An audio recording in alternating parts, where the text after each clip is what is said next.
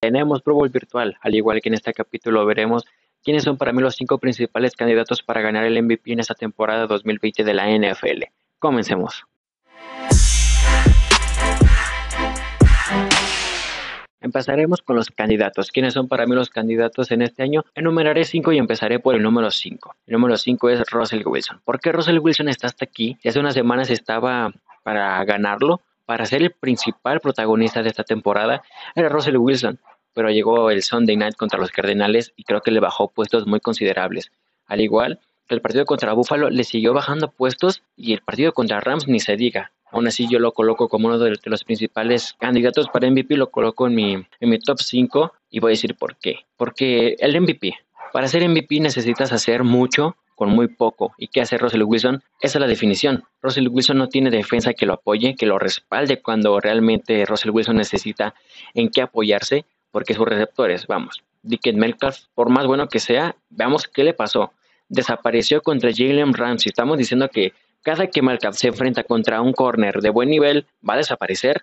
Me dejó muchas dudas ahí, me dejó muchas dudas el potencial que tiene Seattle, pero hablando de este, el candidato que estamos hablando, que es Russell Wilson, yo sí le veo todavía potencial para seguir entre la lucha del MVP. Tiene 69.76% de efectividad en sus lances. Veamos, Patrick Mahomes tiene 66.87% y Rogers tiene 67.83% en efectividad. Russell Wilson lo rebasa en este, en este punto y lo rebasa también en touchdowns. Estamos diciendo que en touchdowns Russell Wilson tiene 28 anotaciones por el momento, pero hay que también mencionar, Russell Wilson tiene 10 intercepciones y por eso está tan abajo en mi top. Es el más bajo en mi top y creo que los, las menciones honoríficas lo pueden rebasar, pero yo confío en que Wilson puede arrastrar a estos Seattle hasta playoffs.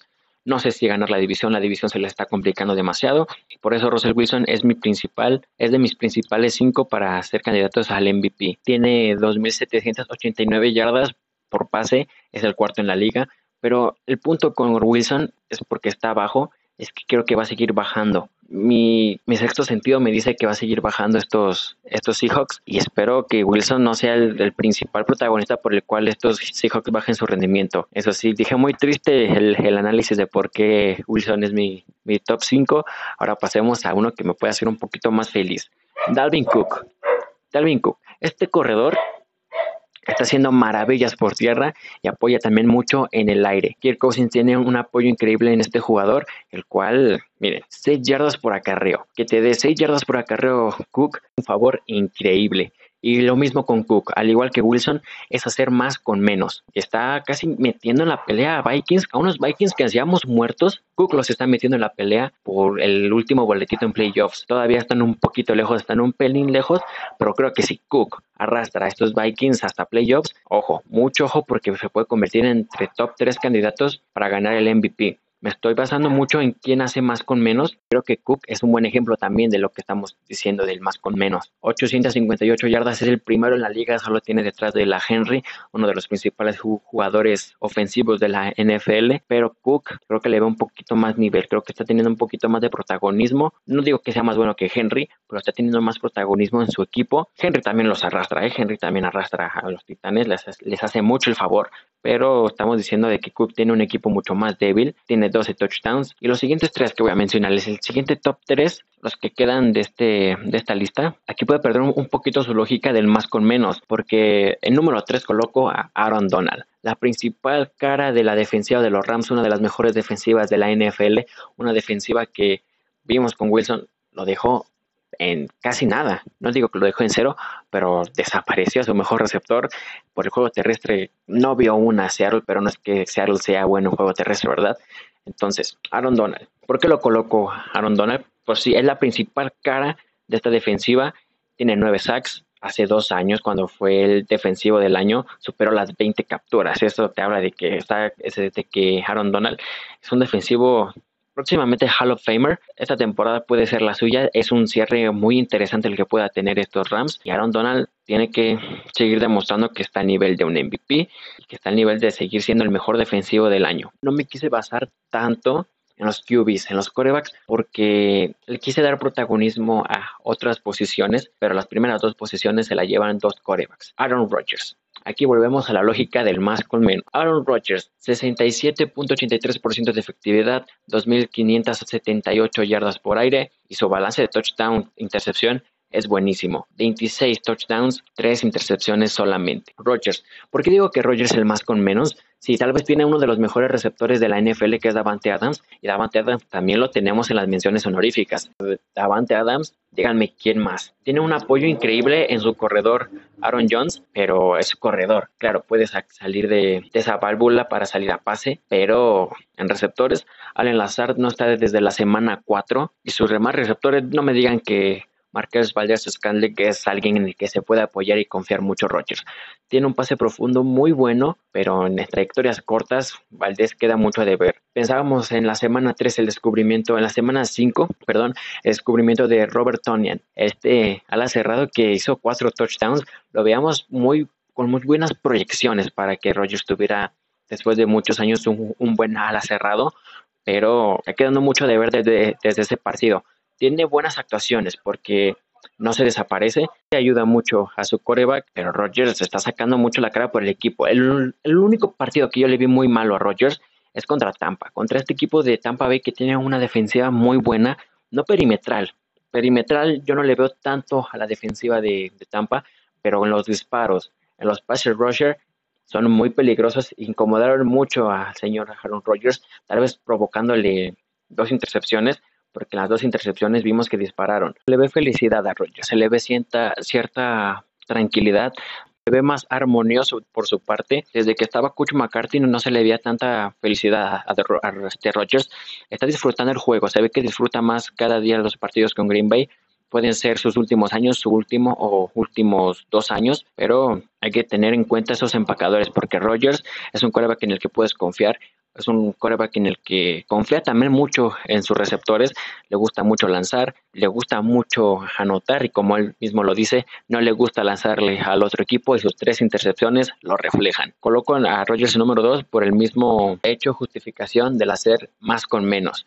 Pro Football Focus lo coloca en segundo lugar también detrás del primero, que ahorita les voy a mencionar quién es, y va a perder un poquito su lógica, ¿eh? Esta dinámica pierde un poco su lógica porque el primer lugar para mí es Patrick Mahomes. Patrick Mahomes. ¿Por qué Patrick Mahomes está teniendo números bestiales? Si son números muy dignos de él, es un coreback que le gusta mucho la estadística, le gusta mucho sus números y aprovecha cada partido para hacer eso. Es un coreback que no necesita tanto del juego terrestre, el cuchillo también tiene que ver mucho. Andy confía mucho en el brazo de este hombre. Tiene 66% de efectividad, 2.687 yardas por pase, es el segundo en la liga y su balance es aún mejor que de Aaron Rodgers. Tal vez por eso también me basé un poco en ponerlo en primer lugar a él, aunque miren, touchdowns 25, y una intercepción, solo una intercepción ha sufrido y contra los Raiders. Tomará venganza el, el domingo por la noche Mahomes no se sabe, pero estos son mis top 5. Y para seguir justificando el por qué Patrick Mahomes es para mí el número uno, porque vean la marca que tiene. Un calendario que siempre va a ser difícil durante su carrera, va a tener un calendario difícil porque va a acostumbrar a terminar en primero de su división en cada temporada lo va a hacer. Claro, va a tener sus sorpresitas, pero un 8-1 súper bienvenido. Entonces, Mahomes, sí, ya fue MVP, pero yo no descarto la oportunidad de que vuelva a hacerlo. Tiene muy buenos receptores, tiene armas increíbles, tiene para mí el mejor ala cerrado de, la liga, tiene al Cheetah, Hill, rapidísimo, Harman, tiene a Sammy Watkins. Estamos diciendo de que es un, un equipo de receptores y alas cerradas con mucha profundidad. Y Mahomes tiene el apoyo de su defensa. Entonces, este equipo está muy sólido, tiene mucha profundidad y por eso digo que Mahomes puede volver a ser el MVP, no por el más con por hacer más con menos, sino porque es un equipazo, pocos lo van a derrotar. Creo que van a llegar así, van a llegar, perdón, con solo una derrota hasta playoffs. Y esta derrota, pues la que tienen con los Raiders. Creo que esa es la única derrota que van a tener de aquí en, lo que resta de la temporada. Y tiene un calendario que, pues, lo ves y dices, todos los puede ganar. Y ese es el factor Mahomes, ¿eh? Por eso lo menciono, por eso para mí es el número uno, el candidato número uno para ser el MVP de esta temporada. Veremos qué pasa en el resto de la temporada, porque todavía quedan muchas semanas tengo mucha curiosidad de quién puede levantar la mano, quién puede estar en este top 5 ponerse hasta el primero y quién puede estar de este top 5 bajar e incluso quitarse de mi lista de, de, contendientes para MVP. Vayamos a unas menciones honoríficas. Estos jugadores también los tienes que seguir igual o ya los estás siguiendo y piensas que tienen que estar en el top 5 claro, es muy válido. Y se me hizo muy difícil, se, me hizo muy difícil no poner a Alvin Camara en ese top 5. Camara y los Saints están a punto de enfrentar su mayor prueba esta temporada, que es estar sin Drew Brees. Al menos dos semanas, o no, ponle que para mí un mes no va a estar Drew Brees. Dice que lo pueden recuperar hasta, playoffs, pero este equipo, estos Saints dependen mucho de cómo salga Alvin Camara los partidos necesitan de la motivación de Camara. Camara tiene una capacidad increíble para echarse al equipo al hombro y lo hizo contra los Saints, contra los 49ers, perdón, el domingo pasado. Sí, no es un equipo muy, poderoso, muy poderoso los 49ers, pero vimos que en cuanto le dieron el balón a Camara, el equipo cambió demasiado, el equipo empezó a anotar, el equipo empezó a avanzar. Y sus tres touchdowns del domingo pasado lo reflejan. Dependiendo quién sea el coreback principal, el coreback titular sin Breeze, sea James Winston, sea Timson Hill, Mara tiene toda la oportunidad para demostrarnos que es serio candidato para ser el MVP. Vienen dos partidos contra Atlanta y viene uno contra Denver, el cual en esos dos se puede lucir a gusto. No hay que perder la pista a Alvin Camara, uno de mis principales candidatos, bueno, en menciones honoríficas, pero también es uno de los jugadores que claramente se pueden meter a la pelea por ser el MVP. Tom Brady, Tom Brady, pues, veamos, está haciendo maravillas con Tampa levantó un equipo que estaba en la lona, porque estaba en la lona, pero con muy buen plantel y lo están demostrando. Le refuerzan la línea. Brady, en últimas semanas, estas últimas semanas se ha sentido más presión por parte de los defensivos. Ya se sabe la fórmula, es atacar a Brady, no dejarlo cómodo y se va a equivocar.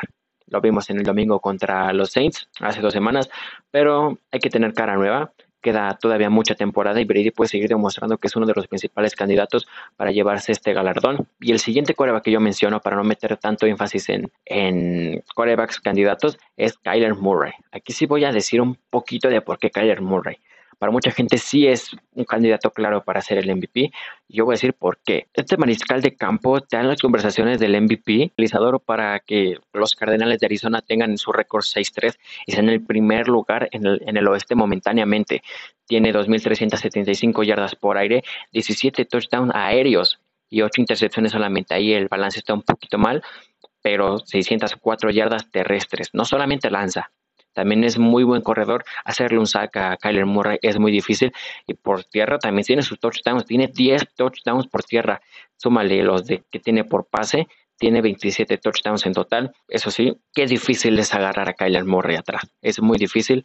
Y está en camino a convertirse en el primer jugador de la NFL en tener 4.000 yardas aéreas y 1.000 yardas por tierra. Ojo, la temporada pasada el señor Lamar se quedó muy cerca y este hombre tiene muchos partidos por delante para hacer este récord. Mucho ojo con lo que puede hacer Kyler Murray el resto de la temporada.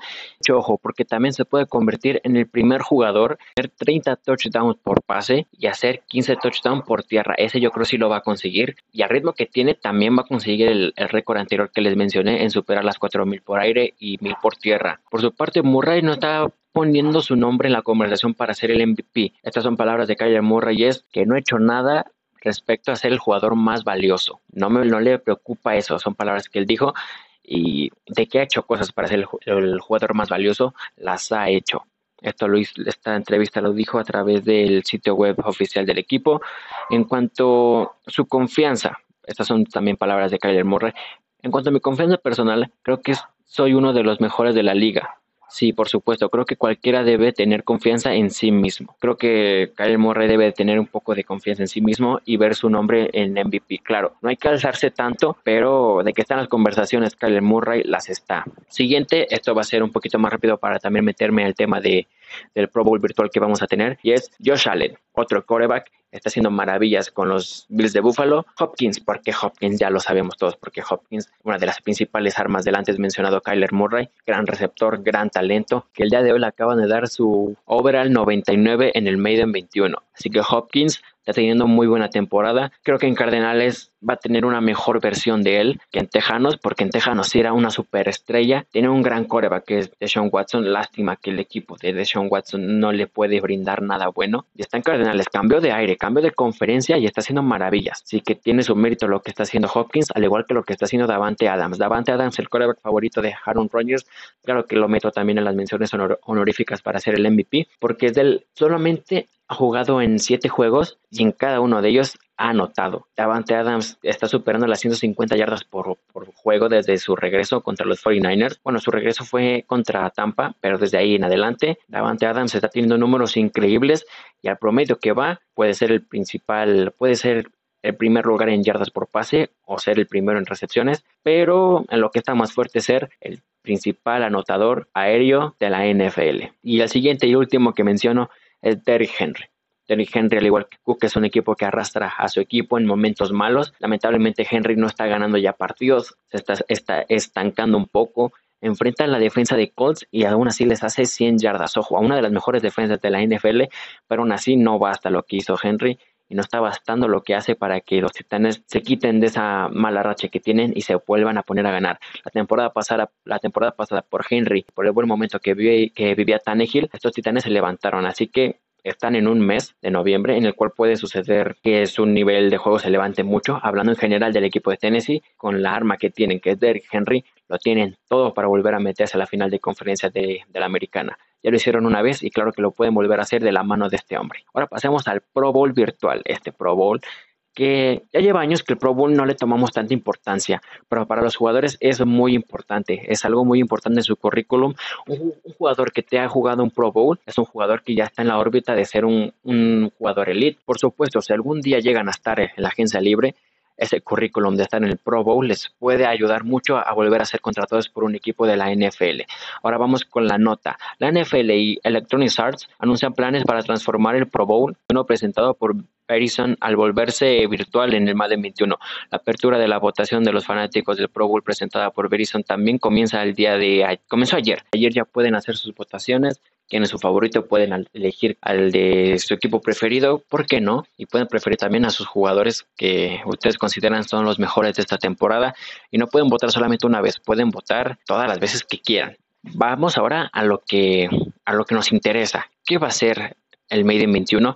El Made in 21 va a transmitir los partidos de Pro Bowl, van a ser jugados por celebridades, celebridades y leyendas de este deporte, los cuales se van a enfrentar entre sí, cada uno utilizando a la conferencia nacional, a la conferencia americana y no van a ser solamente un juego, va a ser varios partidos que van a estar en varias plataformas y va a llegar a todo el mundo. O sea, estar en varias plataformas hace que llegue a todo el mundo y eso le beneficia más que nada a la NFL que el Pro Bowl pierde mucho protagonismo y el Madden está ganando también mucho protagonismo en, en, la NFL, se está aliando mucho con lo que es la liga de fútbol y claro, las ganancias serán donadas para la buena causa. Quiero les pregunto qué opinan de ustedes de este Pro Bowl, lo van a ver, yo voy a ver el, el más atractivo entre las celebridades de, a ver, cómo juega este Madden, a ver, esta leyenda de la NFL juega muy bien al Madden, si le sabe. Está, entretenido, está curioso muy buena idea. Claro, no se va a poder llevar a cabo por la contingencia que vivimos. Si, estamos poniendo en peligro casi casi la asistencia de gente en el Super Bowl, que les hace pensar que tenemos un Pro Bowl, que la principal ganancia de ese juego es la gente que va, es el gente que también le gusta ir a ver los juegos entretenidos que hacen en semana de Pro Bowl, porque por la tele ya no están llegando a tanta audiencia. Yo la verdad es que le he perdido el paso a lo que es el Pro Bowl es un juego que se está haciendo aburrido, vamos. No te están pagando y vas a empezar a pegar, que es lo que hace entretenido este deporte, pero bueno, la filosofía de lo que es el Pro Bowl ya lo dejamos en otro capítulo. De momento sigue siendo muy importante en los currículos de los jugadores y hacerlo virtual y verte a ti en un videojuego, creo que es algo que va a estar divertido como lo dije, va a estar curioso. Y para mí, algo que tengo que añadir, obviamente, esta nota del Pro Bowl, es quiénes son los jugadores que van a jugar su primer tazón de los profesionales. Para hacer esto me basé mucho en lo que la, NFL proyectaba, porque los principales jugadores que te muestran al, al momento en el que vas a votar son estos, y son jugadores que nunca lo han disputado y es Ticket Melka. Este candidato ha pasado a ser un prospecto del draft que intrigaba por su tamaño, por su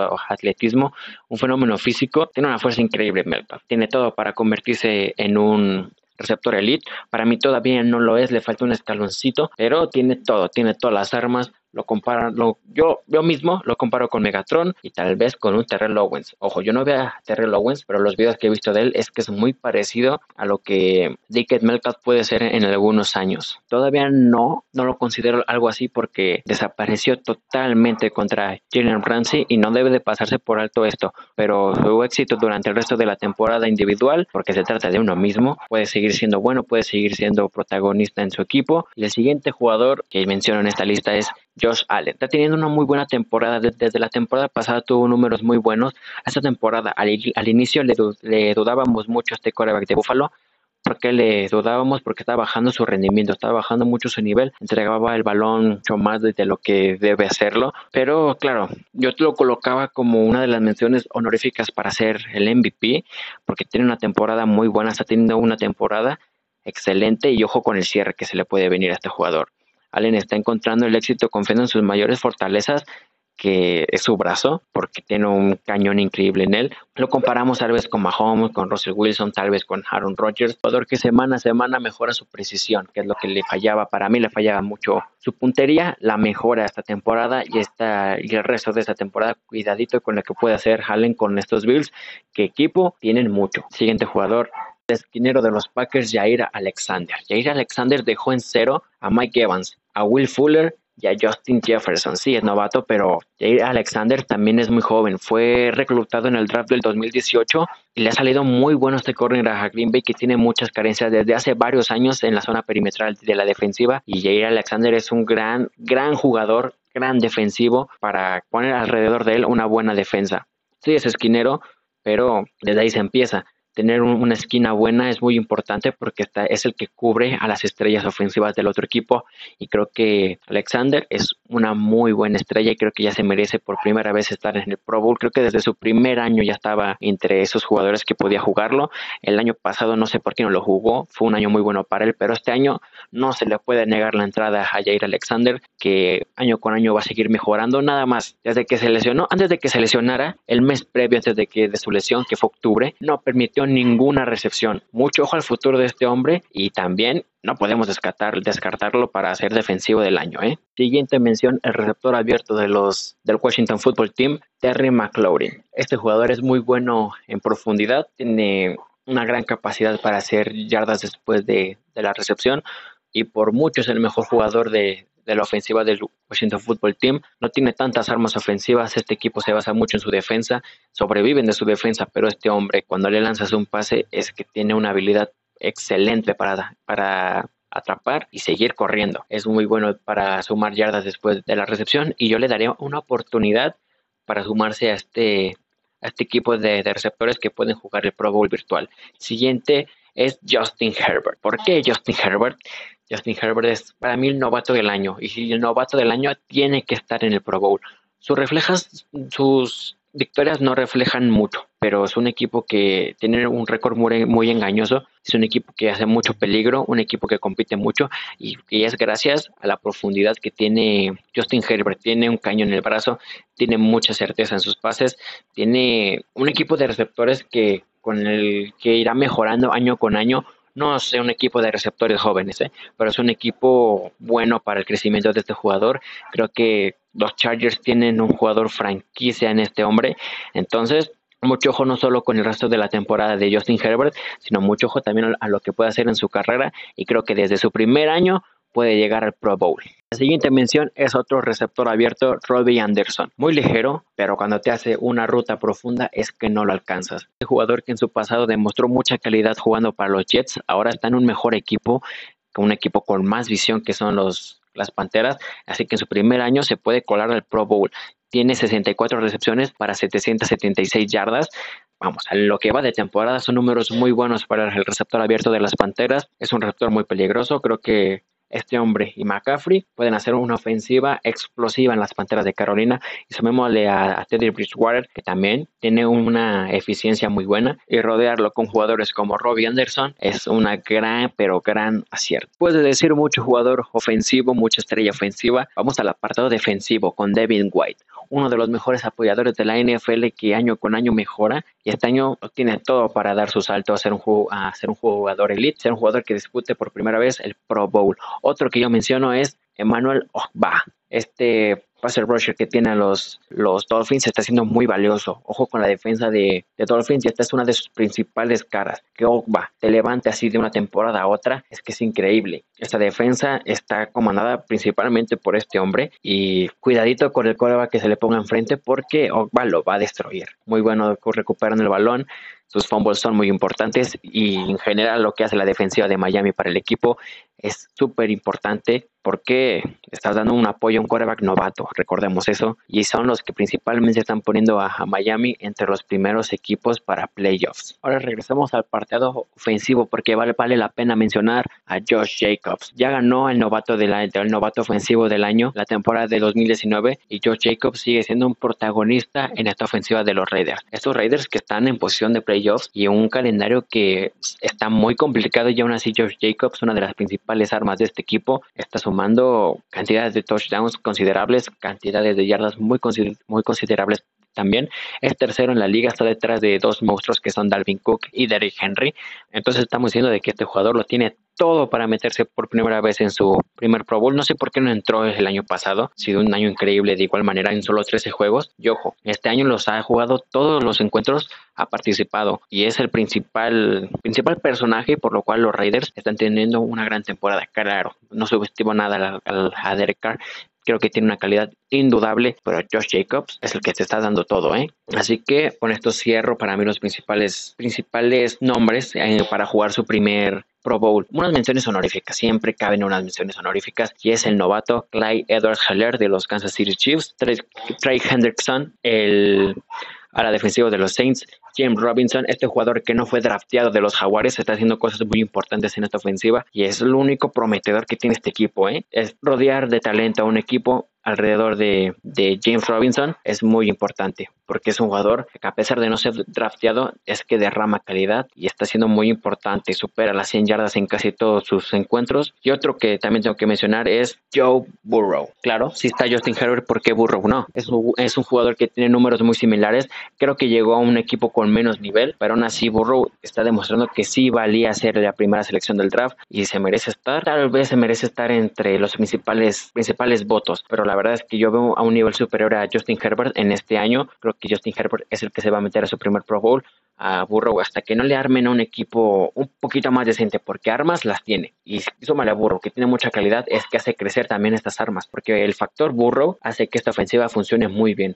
Yo no descartaría todavía para que no voten por Burrow.